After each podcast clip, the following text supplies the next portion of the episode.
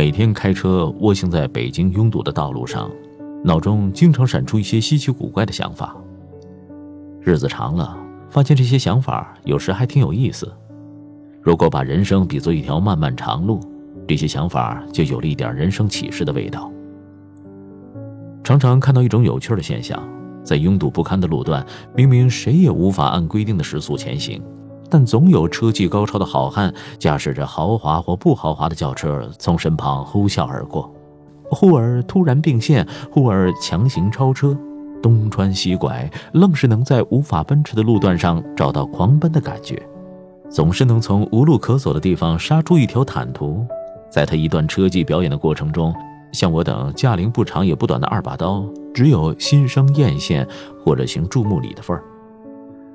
有好几次，这类好汉从身旁一闪而过，如果不是做过门将的我反应还算迅速，没准就要发生车毁人亡的悲剧。正当我气愤难当的时候，却听见重金属打击乐伴随着狂放而得意的笑声从车中飘出。我自认活得没人家潇洒，也无力与其较量车技，只好甘拜下风，继续在自己的车道中蜗行。有趣的是，行至前方红灯的地方，意外发现那些潇洒之极的飞车也乖乖的停在横线等候。一路狂奔，历尽艰险，似乎并没有使他遥遥领先，把我等菜鸟远远的抛在后边。忙活了半天，原来大家仍然在一条起跑线上。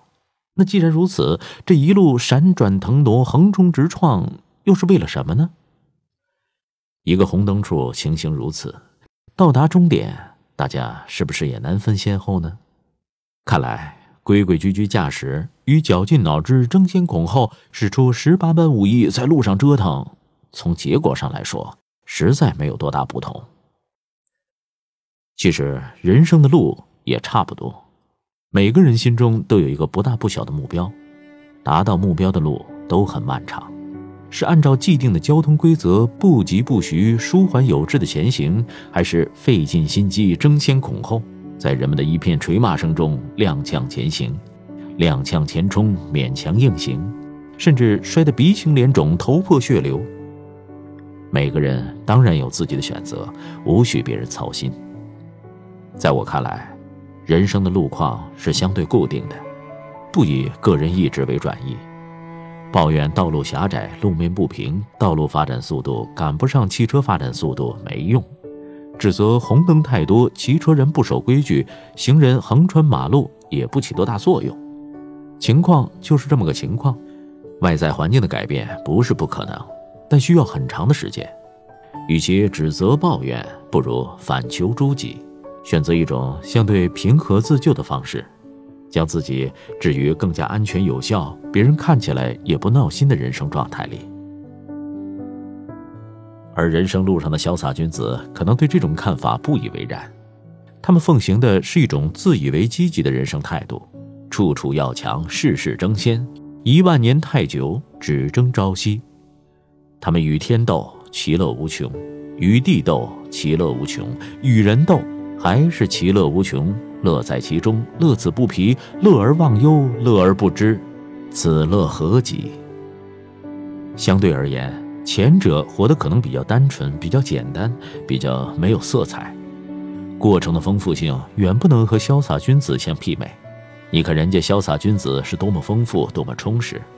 只要有一辆车走在自己前头，就要设法超过去，哪怕是冒着被警察抓获的危险也在所不惜；只要有一辆车挡住了自己的去路，就要把喇叭按得山响，车灯闪得贼亮，唯恐人家不知道他来了。他为过程的丰富性付出了常人难以承受的辛劳，承担了常人根本不愿意承担的风险和成本。他从中的确得到了乐趣，也收获了路人的白眼和鄙视。或许他真是一个但问耕耘不问收获，只重过程不看结果的超拔之士。但在常理看来，他却不免有些可笑，因为在一路超越的过程中，他不是算计别人，就是被人算计。不是冒犯别人，就是被别人冒犯；不是加害别人，就是为人所害。他比一般人多付出了智慧和力量，也比一般人多承受了危险和恐慌。他的人生成本无疑是很大的，而他的实际收获可能是很可怜的。至于过程的丰富，那不过是他的自我安慰，别人未必这么想。想想那些我们身边为了一点蝇头小利不惜机关算尽的聪明人吧，想想我们熟悉的人生路上的抢跑者和越位者吧，与人们的无情否定和彻底的不屑相比，他们收获的那点可怜的实惠，又算得了什么呢？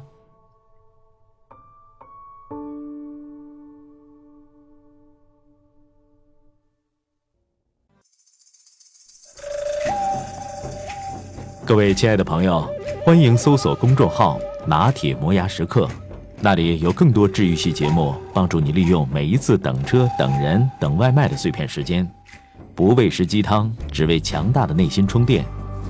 公众号 “n t m y f m”，“n t” 就是拿铁的拼音字头，后边的四个字母是 “my f m”，中间没有空格。输入中文六个字。拿铁磨牙时刻，认准蓝色咖啡杯标识，欢迎你的加入。